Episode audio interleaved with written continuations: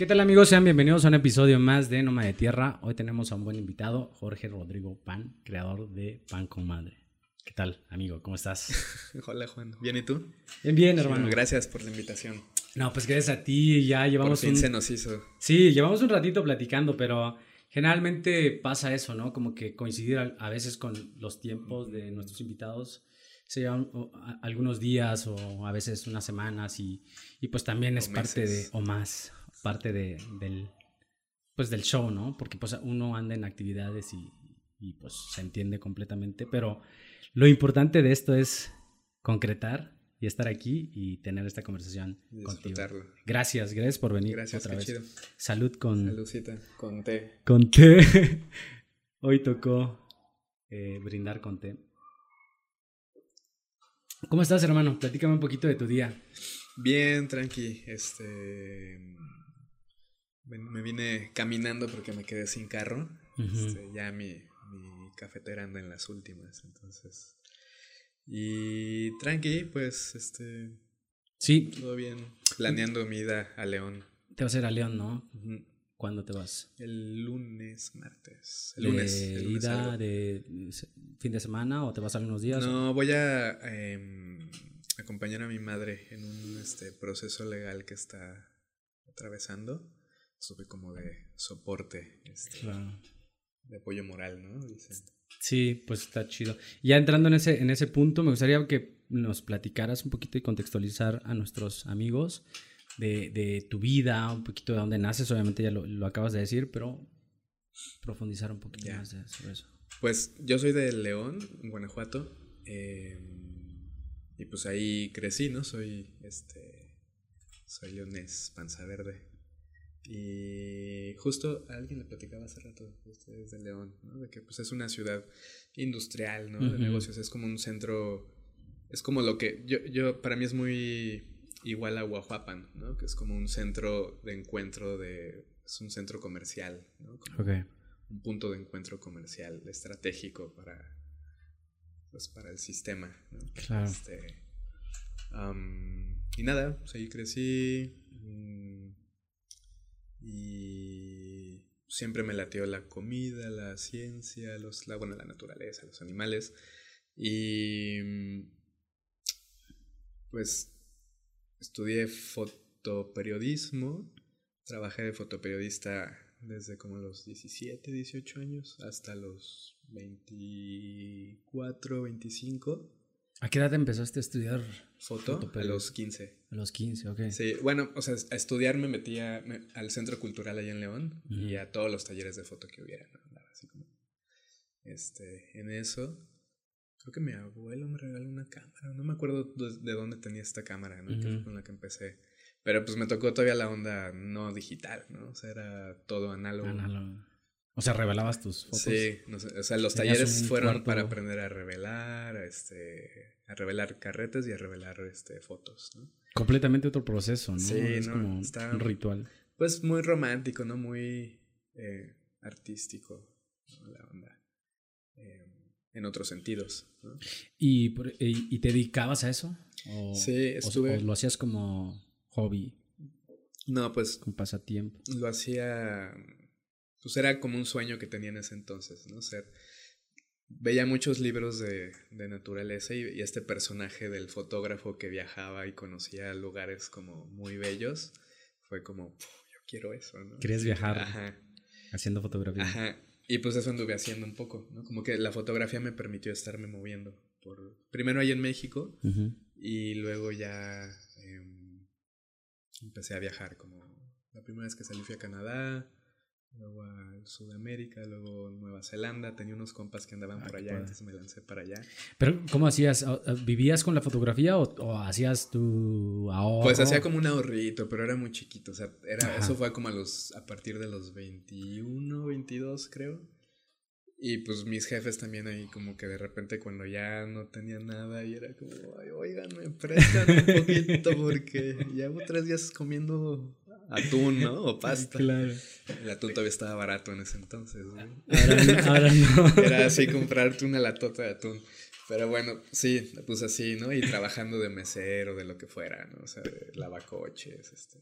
¿Y la fotografía no te, no te generaba? O sea, no, no... Pues es que no, no, era muy fuerte para mí como aprender a vivir en otro lugar, ¿no? Sí. Este, y como, o sea, eso llamaba mucho mi atención.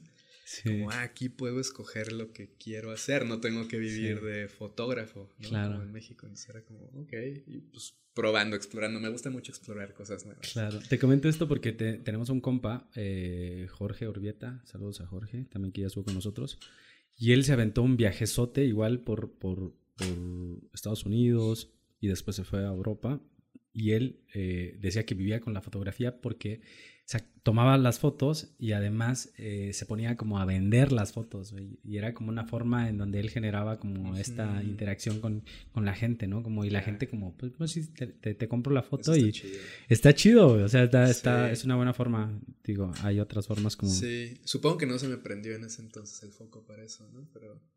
Pues sí, más que nada anduve de mesero, este, es otra la balosa, que era mi otra pasión. O sea, pero eso no lo tenía consciente, como que era, lo disfrutaba. Ahora puedo, puedo, ver que lo disfrutaba mucho. Pero en ese entonces era como, ah, pues, qué onda, ¿no? Sí. Y ya, este. Entonces, bueno, eso fue como en los 20. En los 20. Y, y después, eh, antes de, de, Oaxaca, ¿estabas eh, haciendo otras actividades o trabajando en otras cosas? Antes de acá, mm, antes de aquí estaba estudiando biología. Ok. Y ahí ya empezaba a vivir del pan. Ajá, porque también estaría chido cómo, cómo llega esta conexión del pan a tu... Pues bueno, andaba viajando y mi último viaje fue, estuve un año y cachito en Nueva Zelanda. Y... Junto con la fotografía, ¿no? Haciendo... Pues ahí ya era más, este estuve de mesero, mm, de mesero principalmente, mesero y en, servicio, ¿no? En restaurantes. También hacía unas esculturas de papel maché y las vendía en mercados, este, como de diseño y arte. Y sí, eso. Este, exploré mucho la cocina y me puse a hacer tamales, este, tacos, este, sudados. ¿Solo o con algún restaurante? Solo, o sea, eso lo hacía pues ahí para explorar. Pero bueno, ahí fue eso y regreso acá y... Antes de eso, pero ¿cómo llega a Nueva Zelanda? ¿Por qué, ¿Por qué Nueva Zelanda? Porque tenía unos cuates, este, mis mejores amigos de la prepa, que uno de ellos se había ido para allá porque había estudiado, no sé, o sea, llegó allá él y allá había una visa que se llamaba visa de trabajo y Working Holiday. Working Holiday. De trabajo y vacación. Y en ese entonces era súper fácil aplicar, ¿no? Era, o sea, yo me acuerdo que apliqué en línea un miércoles a las 6 de la tarde y en 10 minutos ya tenía mi visa. La respuesta. ajá. Entonces eh, fue como, ah, ok, pues voy para allá. Estaba trabajando de director de foto en un periódico del estado en ese entonces. Y fue como, bueno, aquí pues como que no, yo quiero moverme. Quiero moverme. ¿Cuántos años tenías? ¿20 qué? 22. 22 años. ¿Cuánto tiempo estuviste? Creo que es de un año o de dos años. ¿Cuánto Era de un año y luego regresé para acá y luego me volví a ir. Me enamoré de una este, neozelandesa. soy, soy, muy dramático, era mucho más dramático. Entonces era como, no, mi corazón se rompió, tengo que ir por ella. Pero... Y regresé y pues me batió, me quedé tres meses dando vueltas por ahí.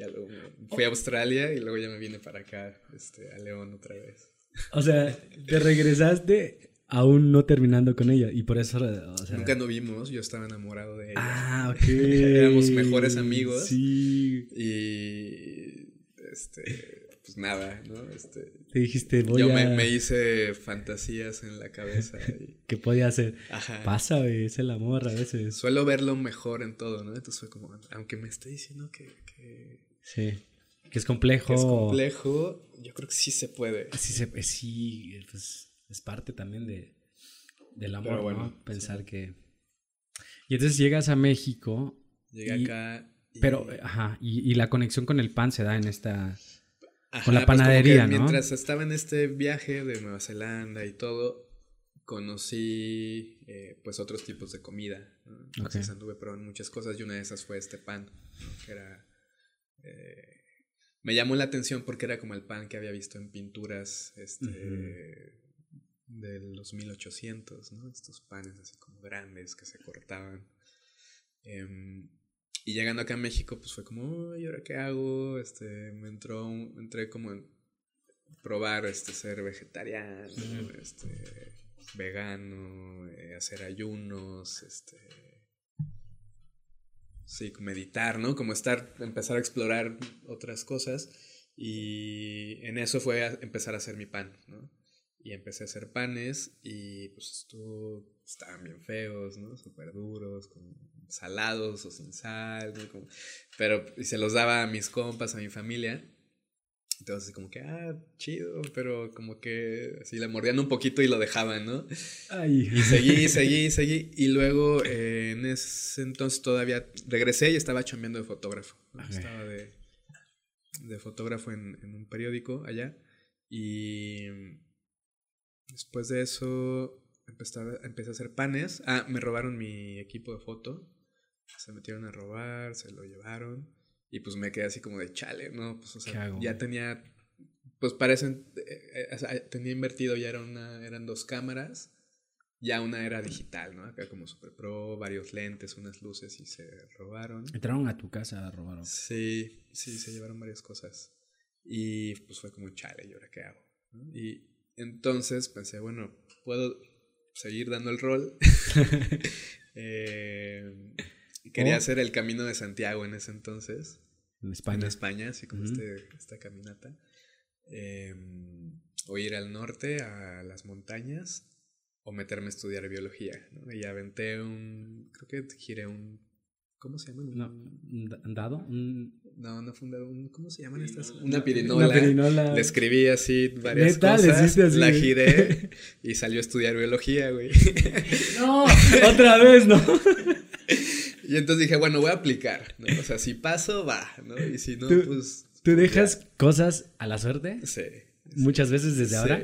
Sí, que desde, no, sé si es la suerte ahora, o cómo ahora menos, pero antes, o sea, todas las decisiones que tomé antes de los 30 fueron así como de a ver qué, a ver qué, sale. ¿Y te arrepentiste en algún momento de estas decisiones? Mucho, ¿eh? siempre acertabas a lo que pues no sé, no, no sé, porque en realidad no había una pregunta, ¿no? la pregunta era ¿qué hago ahora?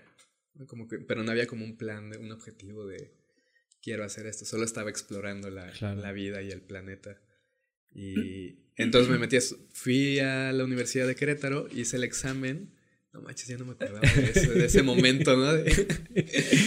y um, no lo pasé, pero te pedían también una carta de, de, motivos de por qué querías estudiar. Entonces no pasé el examen porque pues no estudié y dije, o sea, voy a ir así como, como voy, ¿no? O sea, eh, y el examen entonces no, no lo pasé, pero la carta fue muy este, inspiradora al parecer. Sí, te Porque me dijeron, este, pues tu examen no pasó, pero como tu carta de motivos es muy buena, vas, ¿no? O sea, o sea te aceptamos. Entonces me aceptaron y fue como, chale, ok.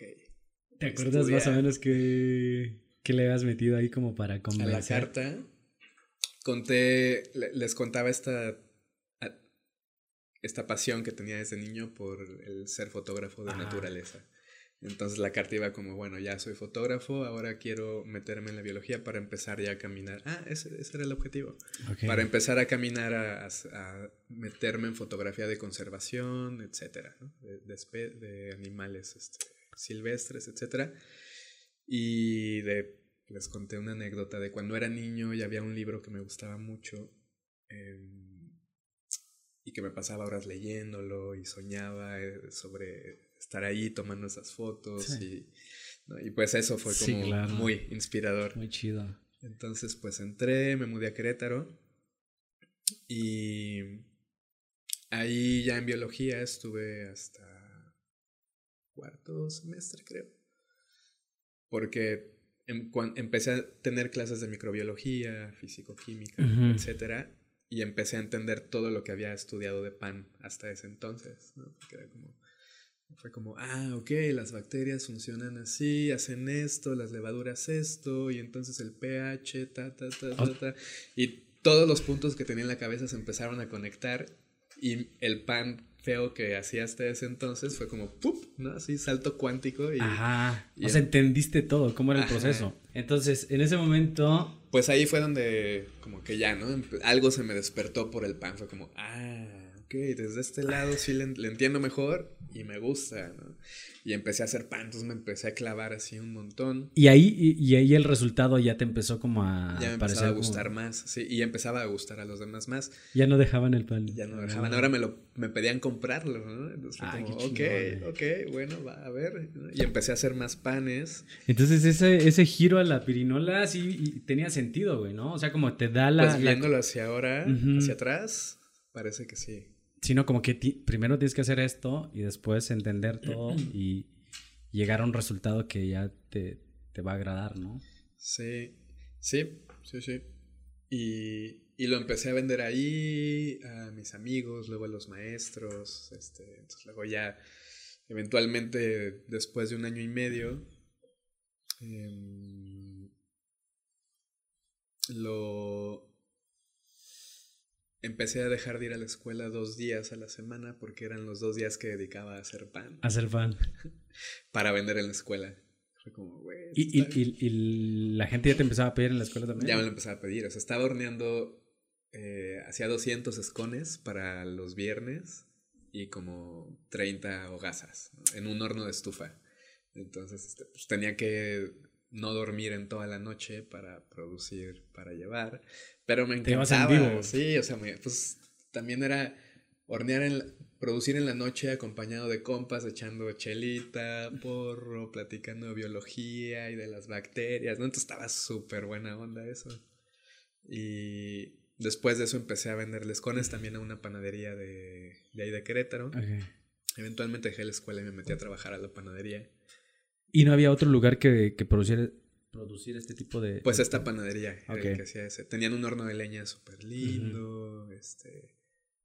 Eh, sí, estaba, era como un espacio, esta panadería era como un centro cultural ahí en Querétaro, ¿no? O sea, como que había, hacían noches de flamenco, noches de, este, no sé, bohemiadas ricas, ¿no? Pues Querétaro es muy bohemio también. Y qué padre que también estuvieran interesados en, en tu pan, ¿no? O sea, como que también daba ya eh, esta parte de interés también para poder como comercializar en, sí, sí, sí, sí, eso Estaba, Eso estaba chido también. Y, y, por ejemplo, eh, estabas ahí a gusto, ¿no? Con tus compas, eh, pasándola bien, vendiendo, ya decidiste entrarle al pan completamente. Pero ¿en qué momento Oaxaca se aparece en tu, en tu mapa? Ok. Pues... Porque ahorita Pan con Madre está aquí en, en Oaxaca. En Oaxaca, ¿no? No sé si tienes otro lugar en donde, bueno, o en proyectos no, pues ahí empecé. No hay proyectos futuros tampoco. Todavía no. es, demasiado. Sí. Em, en ese entonces iba a León a un mercado orgánico que habíamos creado unos amigos y yo. Antes de irme, mientras estaba en el periódico en León, y antes de irme a Biología Querétaro, creamos un mercadito orgánico en León, que era el primer mercado orgánico allá. Como que no había nada de interés por esto, entonces estuvimos empujando, hicimos esto, funcionó, estuvo chido. Y iba los fines de semana a vender pan ahí. Y... Mm, ¿Cómo estuvo? Mm, bueno, antes de eso, también un poco antes del mercado, con otra amiga creamos un bazar de arte y diseño. Y ahí conocí a Sol. Sol, eh, ¿sí la conoces? Sí, sí, sí, Sol. Sol Santibáñez. Ajá. Ah. ahí nos conocimos, después nos reencontramos en el mercado. Y durante el mercado también empezamos un proyecto de... Ella estaba viviendo ahí en... Ella vivía allá, estudiaba allá en León. Y empezamos un proyecto de huertos urbanos. Ah, qué padre. Entonces estuvimos como haciendo experimentos en las afueras de León, en la casa de un cuate. Y íbamos y sembrábamos y pues estábamos aprendiendo, ¿no? De cómo podía funcionar eso. Ahí nos, pues nos empezamos a acercar. El chiste es que nos fuimos acercando. Cuando yo estaba en Querétaro en biología, nos, em, nos reencontramos, nos empezamos a escribir y ella estaba en Pátzcuaro. Y pues empezamos a salir, nos hicimos pareja. Eh, y después de un tiempo, yo pasé por Michoacán, en una, esto fui a aprender del trigo, Y luego nos fuimos a California a... Bueno, estando en Michoacán, eh, Sol estaba como, bueno, yo quiero ir a Oaxaca, hace mucho que no voy, llevo todo este tiempo fuera. Y yo estaba como, ok, pues vámonos, suena chido, me gusta Oaxaca. Como Ajá. Moviéndose. Y ella quería poner la panadería porque su papá le había ofrecido este espacio que tenía, ¿no? En, una casa que estaba rentando. Eh, un, espacio muy bonito, ¿no? Que estamos hablando hace rato de, esta plaza de... En la Cruz de Piedra. Cruz de Piedra, ¿no? los arquitos. En los arquitos, ¿no? Y era esta casa que JJ, su papá, estaba restaurando a cambio de, de vivir ahí. Y tenía un localito en uno de los arcos. Entonces le dijo, oye, pues Ballestas, ¿no quieres armar un proyecto? Y Sol pensaba como, ah, Jorge ¿Qué pan acá, ok, vamos a poner la panadería, no sé qué. Pero yo me rehusaba a abrir un lugar porque para mí era, pues, pues nómada, ¿no? Entonces... Sí, sí, sí. Em, no querías quedarte. no quería quedarme, no, quería tener una actividad. Más que el lugar era una actividad fija, ¿no? Era como, quiero seguir haciendo, tener tiempo para hacer mil cosas. Y y ella estaba con, no, vamos, vamos, vamos. Y yo, ok, va, lo armamos. Y dice la pirinola otra vez. Déjame ver. Ahí también la verdad es que ya fue un poco con la intención de hacer un proyecto juntos ella y yo a largo plazo. Ok. O sea, sí, también ya fue como, ok, sí quiero como, pues, acompañarnos un rato, un rato y crear una, ver qué, qué, qué podemos crear, ¿no? Y era un buen proyecto, un buen momento, un buen lugar. Sí. Oaxaca también. En ese, en ese tiempo estaba muy, muy chido. Digo, sigue estando chido, pero era, era diferente. Sí. Y así fue como llegué acá. Nos venimos acá en una camioneta con todas nuestras cosas y abrimos Pan con Madre. En ese tiempo, en el 2015, era Pan con Madre y hojas sueltas, porque era el proyecto de la panadería y el proyecto de Sol. Ok. Que era de diseño de objetos. 2014. 2015. 2015. 2015. Entonces, Llegamos en 2014 y abrimos en... Llegamos a finales de 2014 y abrimos como en febrero del 2015, más o menos. Ahí nace Pan con Madre. Mm. Pan con... Ya, ya le había bautizado Pan con Madre en Querétaro. Cuando empezaba a vender este para ya toda la escuela, ahí ahí fue cuando bauticé Pan con Madre, que le puse el nombre, ¿no? Que Ajá estábamos platicando mi roomie y yo y hicimos una sesión de vamos a tomarnos unas chelas y fumar y a ver, a ver, nombres. Lluvia de ideas. de ideas. Y salió pan con madre y desde ahí ya se quedó.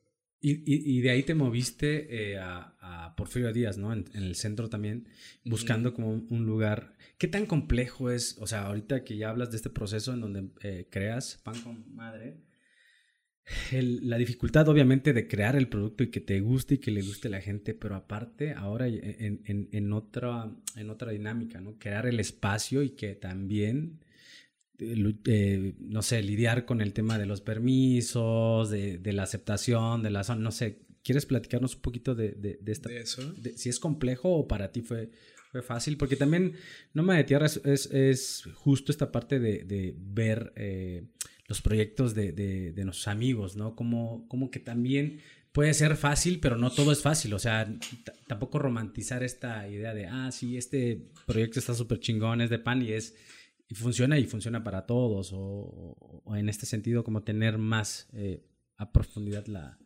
la, la, idea de, o la experiencia de nuestros amigos. Ya.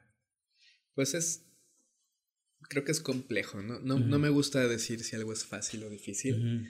Más bien creo que es complejo y depende de dónde lo quieras y decidas ver en cada momento, ¿no? Porque pues es algo que va cambiando, o sea, el nomadismo externo cambia a un nomadismo interno, ¿no? Donde te estás moviendo de lugar constantemente porque estás en el mismo espacio, pero vas avanzando diferentes procesos, ¿no? Entonces, yo pens lo he vivido como algo creo que la palabra es lento, más que fácil o difícil. Para mí ha sido lento. Eh, toma tiempo, ¿no? Construir o desarrollar algún proyecto en un... cuando quieres que, que se sostenga en el tiempo, En este... Lo, que sea que entendamos como tiempo. Sí. Proceso natural, ¿no? Ajá.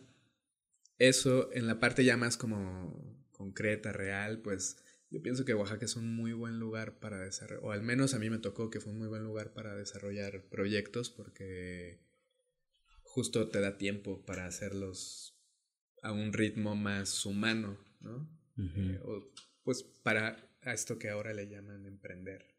Claro. Creo que al menos en ese entonces el ritmo propio de la ciudad y el ritmo del sistema eh, municipal, ¿no? Cuando hablas de permisos y todo esto, es diferente al, al menos al de donde yo vengo o de las ciudades donde he vivido, ¿no? Como que sí es muy flexible.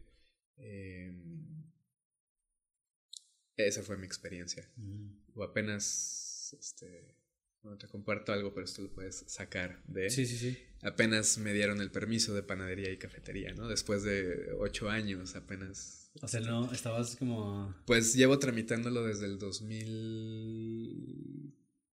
¿Qué es ahorita? 2023, lo llevo tramitando desde el 2019, 2020. ¿Por qué es tan complejo, güey? Pues para mí fue porque no le, no le di toda la energía que, o sea, pude haber destinado muchísima energía y empezar a presionar por todos lados para que me dieran mi permiso pronto, pero más bien me adapté al ritmo del sistema aquí, ¿no? Y era como, ok, oye, vengo a tramitar, a tramitar esto, ah, sí, este, ve a esta oficina. Pero se entiende que ir a otra oficina no es como que vas a ir ese mismo día, si no puedes, ¿no? Vas a ir otro día y en la otra oficina es como, ah, este, ah, sí, en este formato y te van a visitar y bla, bla, bla, ¿no? Pero pasa tiempo y me tocaron varios cambios de administración también. Entonces, en cada cambio de... En el, la primera vez que tramité, en el cambio de administración se perdió mi, mi, mi proceso, mi folio, ¿no? mi, mi, trámite. Y después me cambié, me quedaban pocos meses en ese lugar y me iba a cambiar a donde estoy ahora y fue como, no, pues lo tramito ahorita, no me va, o sea, en cuatro meses, cinco meses voy a tener que meter uno para cambio de domicilio, ¿no? Y era como, no, va a ser mucho pedo. Entonces me esperé y ya lo empecé a tramitar acá donde ¿Y no te lo hacen de pedo o qué? pues no, son, bueno, me, la verdad tengo mucha suerte, ¿no? O sea, sí me considero una persona Con suerte. afortunada. Afortunada. sí. Entonces, o sea, tengo clientes del SAT, de Secretaría de mm, Salud, de todo eso y y nadie dice nadie decía nada y era como. Pero en general creo que un poco... Esa es de la flexibilidad que hablo de que existe aquí para poder este, emprender, ¿no? Que es... Sí. Mm, no, no, no, no he entendido muy bien el por qué, pero tiene que ver con eso, ¿no? Creo. O sea, mientras hagas algo natural, o sea, no, no, no, llamativo, ¿no? Pues, y no vendes alcohol, ¿no? Y no vendo alcohol. Creo que, que también es un punto que ayuda muchísimo que no te pongan la lupa encima. También las panaderías creo que son muy nobles, bondadosas hacia afuera, ¿no? Como que son vistas como algo casi que puro, ¿no? sí, es de chido.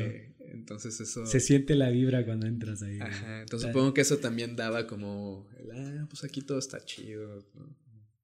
Y aparte también eh, en, el espacio, en Pan con Madre, ahorita donde estás eh, ubicado, o sea, entras y ves a la gente trabajando, o sea, todo está como chido, ¿no? Como la, la onda, o sea, mm. ves esta parte del producto, pero también ves esta parte del, trabajo de la gente que está haciendo, ves el espacio del fondo, con la iluminación, las sillitas, la gente mm. leyendo, tomándose un café, está, o sea, como que te inspira esa parte de lo que decías, ¿no? Como esa parte de la nobleza. Sí, como que se siente rico, ¿no? Está como, ah, aquí está como apapachador, apapachador. ¿Cómo llegaste a ese lugar? Bueno, ahí.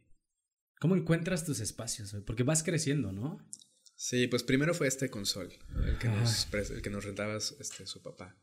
Después de ahí em, me mudé a Porfirio Díaz y Callejón Marcos Pérez un localito que estaba ahí. Ese sí ya lo estuve como persiguiendo, ¿no? Estuve insistiendo, insistiendo. Oye, réntamelo, porfa, réntamelo.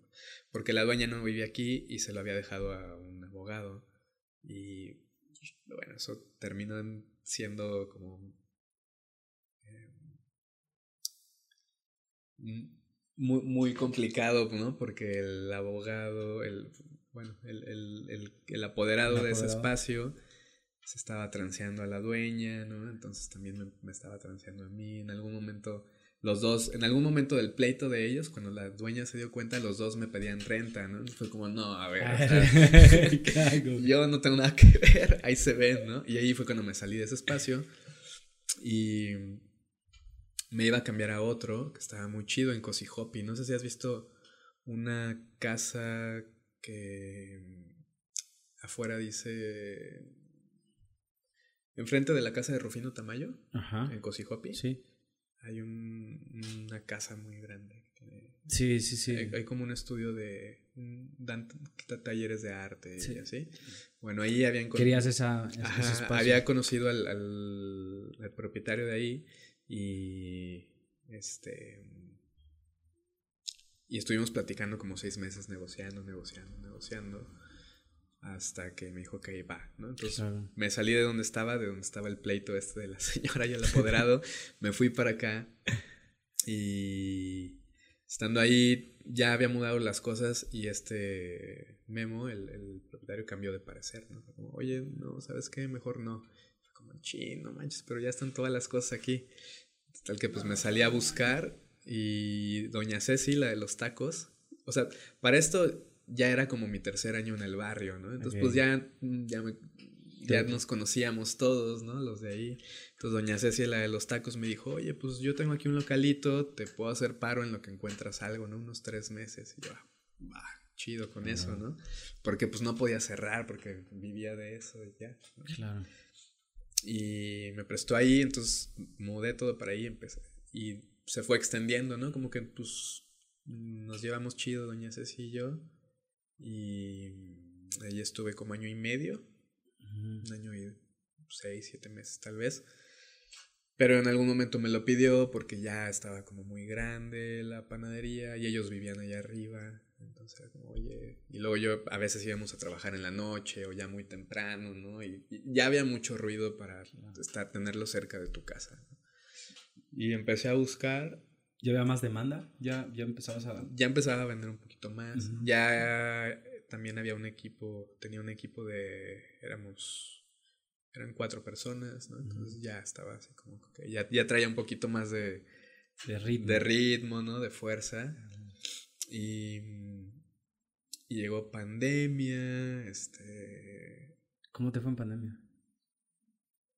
Pues bien. Sí. sí, porque había más como este tema de pedidos a domicilio también, ¿no? Sí, y afortunadamente, como, como es panadería, era alimento básico, entonces los del municipio me dijeron que no tenía que cerrar, que podía seguir abierto. Cerré una semana, pero los, este, pues los clientes ahí de la panadería que ya estaban como fijos o así de, güey, porfa, no, o sea, no, no puedes dejar de hacer pan ahorita, ¿no? No nos dejes sin pan, por favor. y yo así como de, ay, no, no manches, no, no, no, no lo sé. Porque también en ese entonces Viri, este, que estábamos juntos, se había roto la rodilla, ¿no? Entonces era como que estaba entre cuida, este, pues ahí con Viri y la panadería y pandemia, como, oh, ¿qué hago? ¿Cómo le hago? Y estuvo bien interesante esa temporada, entregando a domicilio, yo entregaba los panes y había estaban los chicos ahí que estaban haciendo el pan, este, y empaquetando para mandar los pedidos pero la ciudad estaba sola. O sea, esa experiencia estuvo, wow, estuvo alucinante. Sales, sales en, en, la noche, a medianoche, a la una, dos, tres de la mañana, y encuentras a muchas personas. O sea, Oaxaca en la noche es muy activo. O sea, hay actividades cualquier día de la semana. En ese entonces salías y era nada, güey, nada. O sea, sí, sí veías ese, esa bolita de hierba así. Sí, sí, sí, sí, eh, rodando en la calle, estaba muy intenso, güey. Sí, estuvo muy loco. Muy interesante eso. Eso, eso es un buen tema también. Sí, ¿eh? es un buen tema. ¿Qué, nos pasó en ese encierro? ¿Qué nos pasó? ¿Cambió mucho la gente? ¿Cambiaste tus... O sea, impactó, tú crees? Yo pienso que sí impactó, ¿no? Pues es, un cambio muy, fue un cambio muy grande para todos. O sea, en, ya sea de formas muy sutiles, ¿no? Inconscientes o formas muy conscientes, pero seguro impactó en, en algún aspecto de, de, nuestras personas, ¿no? Yo estoy seguro de eso. Claro. Puedo, puedo, vivirlo y, y, lo puedo ver también. Sí, hay mucha gente que... La otra vez estábamos platicando con una amiga, Gladys se llama, eh, ella es, bueno, no sé sé si todavía es maestra de yoga. Ah, sí. Pero, pero ella decía que en pandemia empezó a hacer este, muchas cosas, muchas recetas de, por ejemplo, fermentados y cosas así. Y esa vez que la visitamos, no sé, tomamos un jugo de no sé qué y, y, eso es lo que hice en pandemia, ¿no? Pero eso está interesante, güey. Pero hay otras personas que hicieron otras cosas, ¿no? O sea, como que se perdieron en otras cosas o... No sé. Estuvo, eh, impactó de, de forma muy muy diferente en cada persona dependiendo de, de cómo la estabas pasando. ¿no? bueno, Pero ¿qué, ¿en qué andábamos? Este, de, Vamos a regresar. llegar ahí. De cómo eh, llegaste al espacio ahorita, porque ah, ahorita ya, tienes el espacio. Pues bueno, fue pandemia, este, y no cerré, estuve ahí como pues, sosteniendo, ¿no? Eh, Ajá. Mm, y estuvimos sosteniendo el proyecto.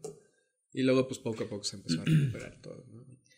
Entonces me pidieron el local, doña Ceci, y salí a buscar. Estuve dando vueltas varias semanas.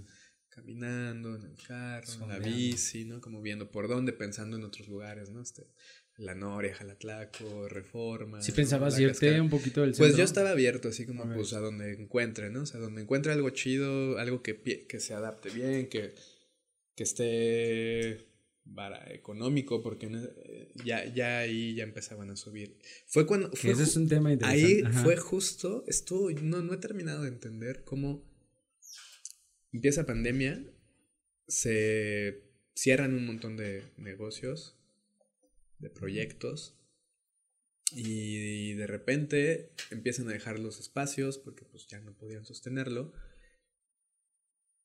y luego de repente todo se empieza a rentar, ¿no?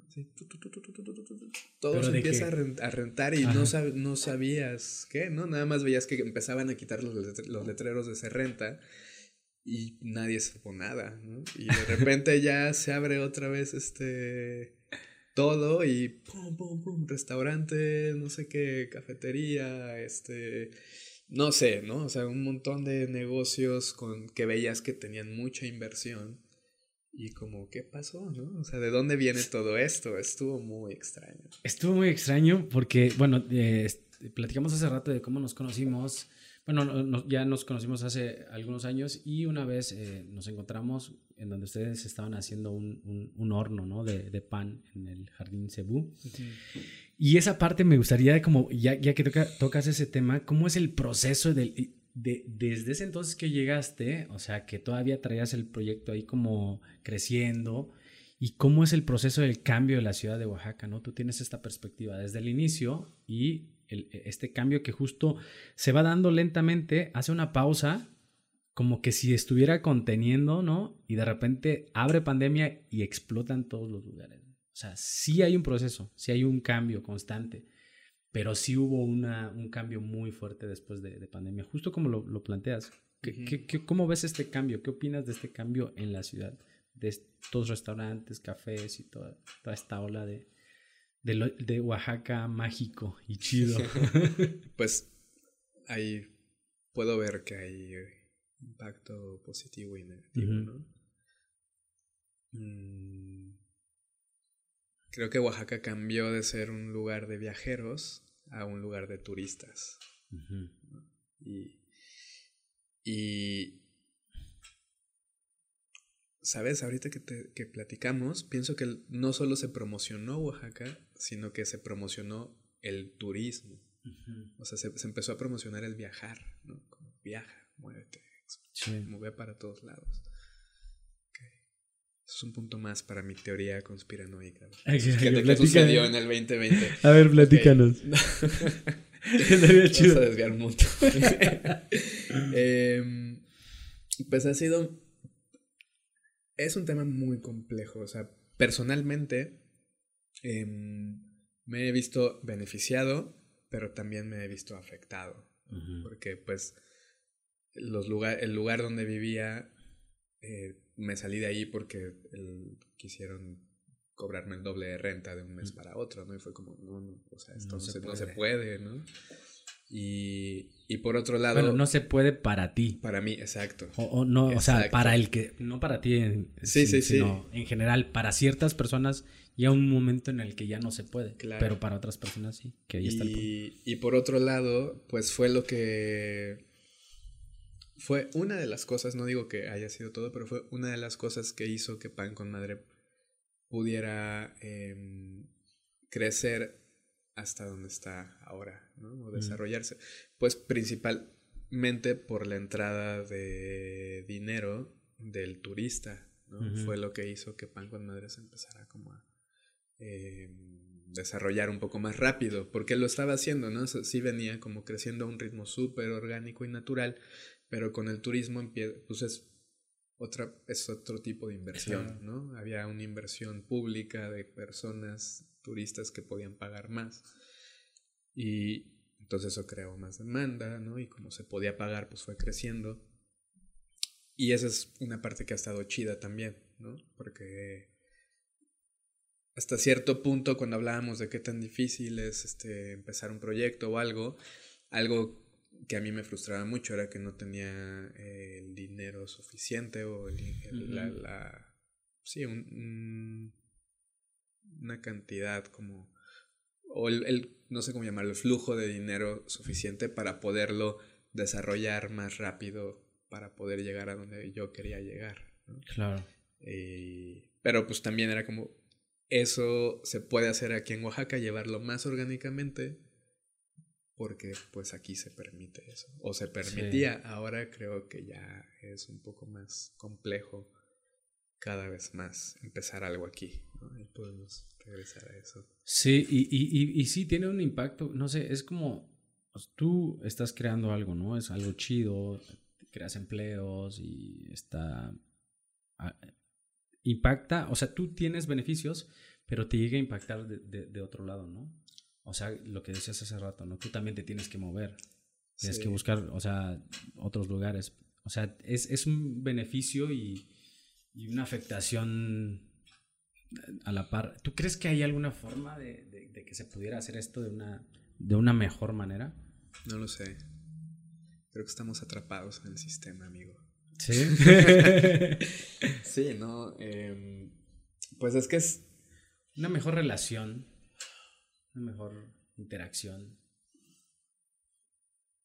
Creo que sí, sí hay maneras, pero mientras este, el sistema en el que vivimos y que nos, eh, en el cual se sostiene toda nuestra civilización o gran parte de, es tan profundo y tan grande que por más que busquemos alguna forma de hacerlo diferente, siempre se va a seguir reproduciendo en, en alguien o en alguienes, ¿no? El, el, por ponerlo concretamente, es siempre va a haber alguien más capitalista que otra persona, ¿no?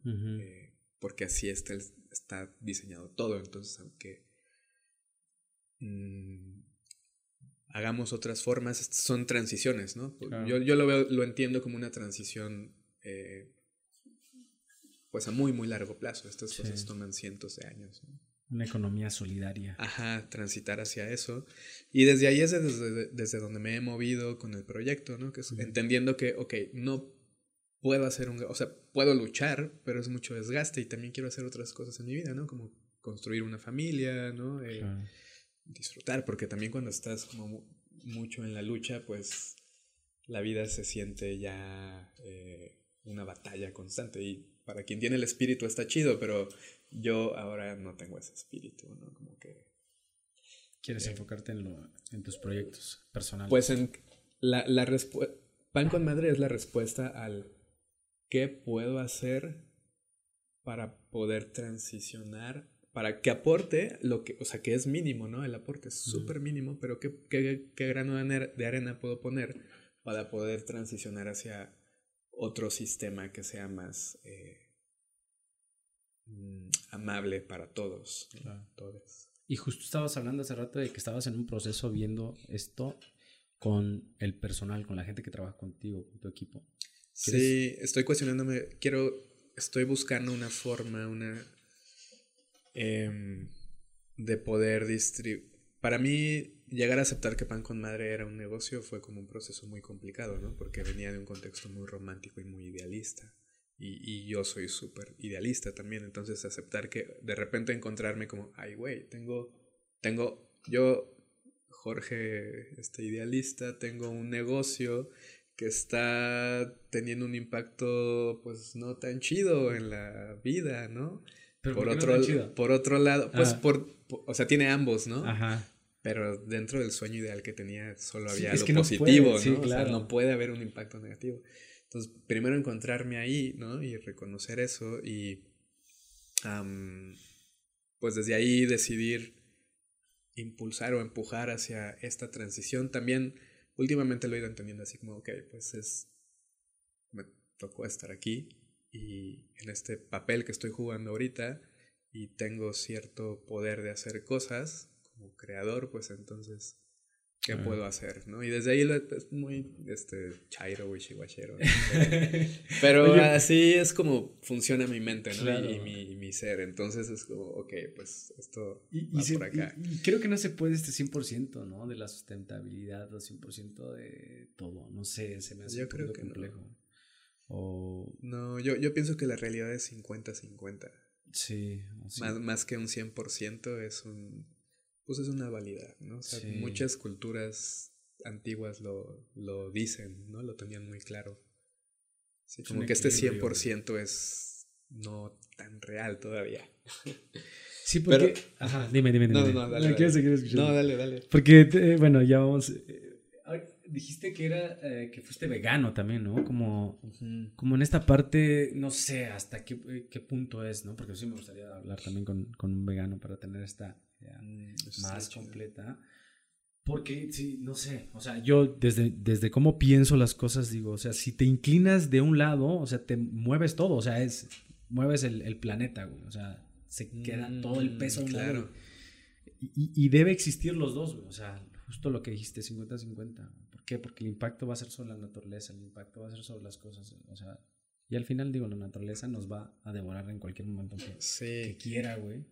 Es que, o sea, yo lo entiendo de que no es un 100%, porque desde el momento en el que tú pones una taza aquí, ¿no? Y para ti tiene una cara, para mí otra, para el otro y para él otra, ya nuestra percepción de la realidad es completamente diferente, ¿no? Exacto. O sea, para poner la taza a ti, aquí, para ti puede ser molesto, para mí es agradable, para él es incómodo, ¿no? Y entonces desde ahí es, no hay un 100%, o sea, somos, vaya, ya es muy filosófico esto. Y lo acabas de decir, porque también depende desde dónde estás sentado, desde tu perspectiva, desde tu atmósfera, desde tu todo tu contexto, ¿no? Entonces no puede ser como completamente agradable o desagradable. Claro.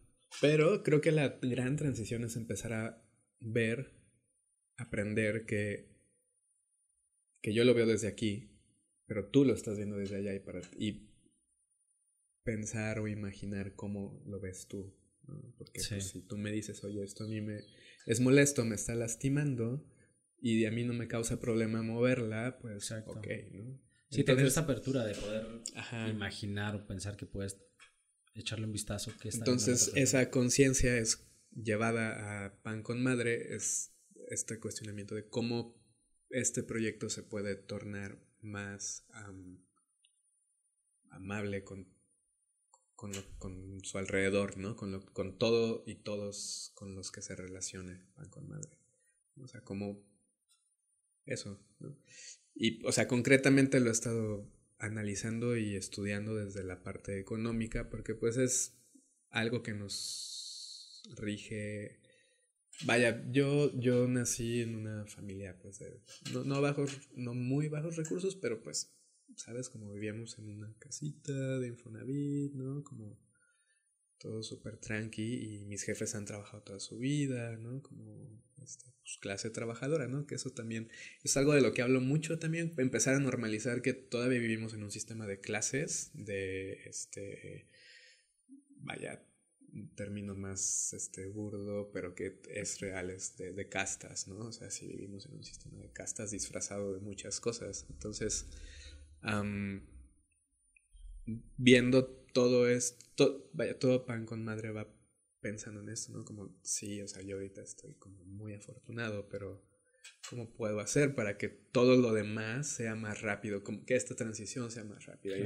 Y, la economía, pues, es algo que, que rige. Ahí va, ¿no? O sea, cuando no tienes la economía suficiente para poder empezar a pensar en que puedes hacer otras cosas aparte de trabajar para comer y pagar un techo, pues no hay mucha oportunidad, ¿no? Esa es la oportunidad precisamente.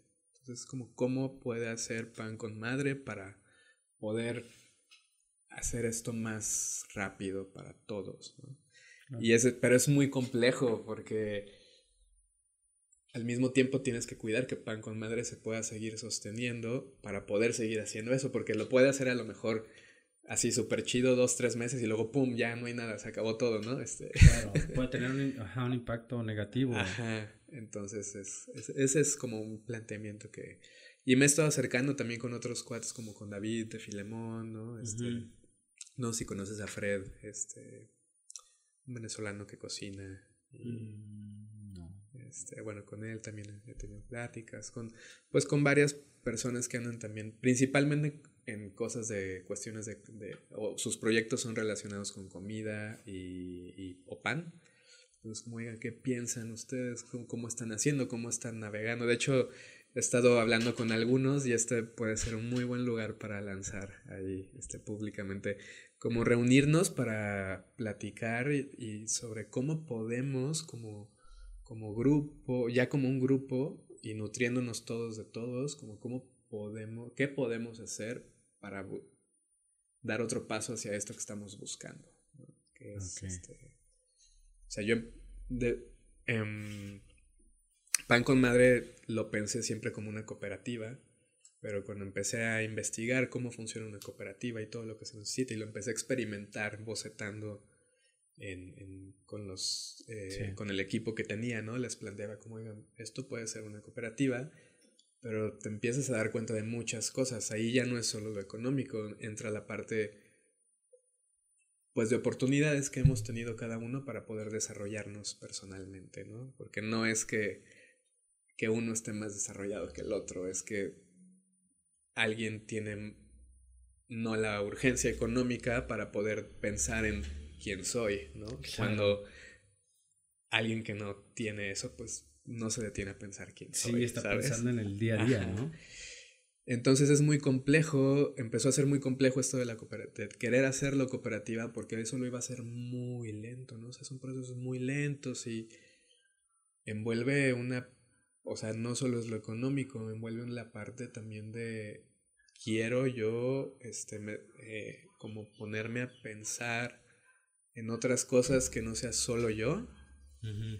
Y ahí ya empieza todo a complejizarse. Entonces, en algún momento es que decido, oye, creo que ahorita hablé con un amigo que estaba en DF y que él este, era tenía una cooperativa también. Y cuál es el otro camino, ¿Qué, ¿Qué otro camino se te ocurre? Y llegamos a que, bueno, puede ser un negocio ahora para que se pueda este, sostener en el tiempo y de ahí empezar a hacer en algún momento ya todo este trabajo, pero ya, ajá, de, una cooperativa. Y es lo que se está planteando ahorita, ¿no? Pan con madre, como cómo transicionar a ser una cooperativa o pues, algo más. El, la el nombre cooperativa es muy amplio y general, ¿no? En, el, en, el, sentido en el que lo uso. Es más bien es como cómo esto puede beneficiar más a todos los que están involucrados y a todos los que impacta. Y, y bueno, por eso lo de este círculo de compartirnos cómo caminamos hacia claro, cómo transitamos eso. Estaría muy padre. Y también hablabas de esta parte que tampoco ahorita quieres como extender esto, ¿no? O sea, los proyectos futuros van enfocados más hacia hacer como crecer la parte de, de pan comado, evolucionar, evolucionar a la, a la cooperativa? Sí, ese es como el proyecto futuro, como uno de los proyectos futuros, que ahorita, como lo he estado, de las pláticas que he tenido con amigos y así, tal vez, hay, hay, un, conoces a los de 1050, ¿no? sí. barro, ¿no? Pues como ese modelo me parece que es un como muy buen una muy buena nave para navegar esta transición, ¿no? Que es como, pues es un negocio, pero también es una C y también es una cooperativa, ¿no? Entonces es como cubre varios aspectos, ¿no? Y, y, le permite seguir caminando y avanzando hacia esa transición. Entonces, me he estado inspirando mucho en ellos, ¿no? Como, ay, tal vez, ¿no? Como puede ser pan con madre un negocio donde, por donde entra el flujo para nutrir una AC o armar una cooperativa, ¿no? ¿no? No sé, como que ahorita este año es lo que me he estado cuestionando y estudiando cómo hacerlo. Me hace falta acercarme con ellos, ¿no? También para también tuvimos un, este, una invitada de ECO, se llama, cooperativa, ¿no? Mm. Sheila.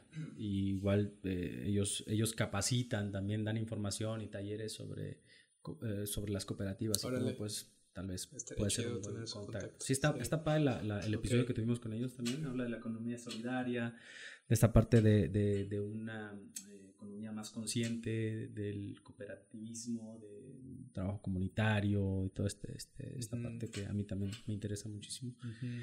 Y bueno, eh, no sé, está, está padre, podemos alargarnos un poquito más, pero vamos, vamos cerrando. No sé, eh, ¿quieres agregar algo más de que nos esté, se nos esté pasando? Obviamente ahorita vamos a agregar tus redes, nos, nos dices, eh, nos comentas para, para este, agregarlo también y que nuestros amigos se vayan a echar un, pan y un café, a disfrutar del espacio agradable y conocer también la forma de trabajo ahí que está. A mí me, me, late muchísimo ver esa parte del, del trabajo y el producto. Mm. Y aparte el jardín, el jardincito, el paticito ahí en, enfrente está. No sé, ¿quieres agregar algo más? Pues no, luego platicamos de la ciencia de, del pan. Eso también está. eso estaría padre, porque te digo, no, no sé si nos da tiempo. No, ah, me, voy a meter ahí y no me vas a sacar tan fácil. que sí podríamos hacer una parte otro, de eso. Estaría chido, sí. Y este, pues, eh, no sé, eh, ¿quieres compartirnos tus redes sociales para...? Mm, sí, es, en, todas es este, arroba pan con madre. Pan con madre, en todos. ¿Y das talleres? ¿Hay talleres hay este compartir en Sí, sí lo hay. Eh, el año pasado lo, lo pausé porque no, no, me daba la vida para dar talleres.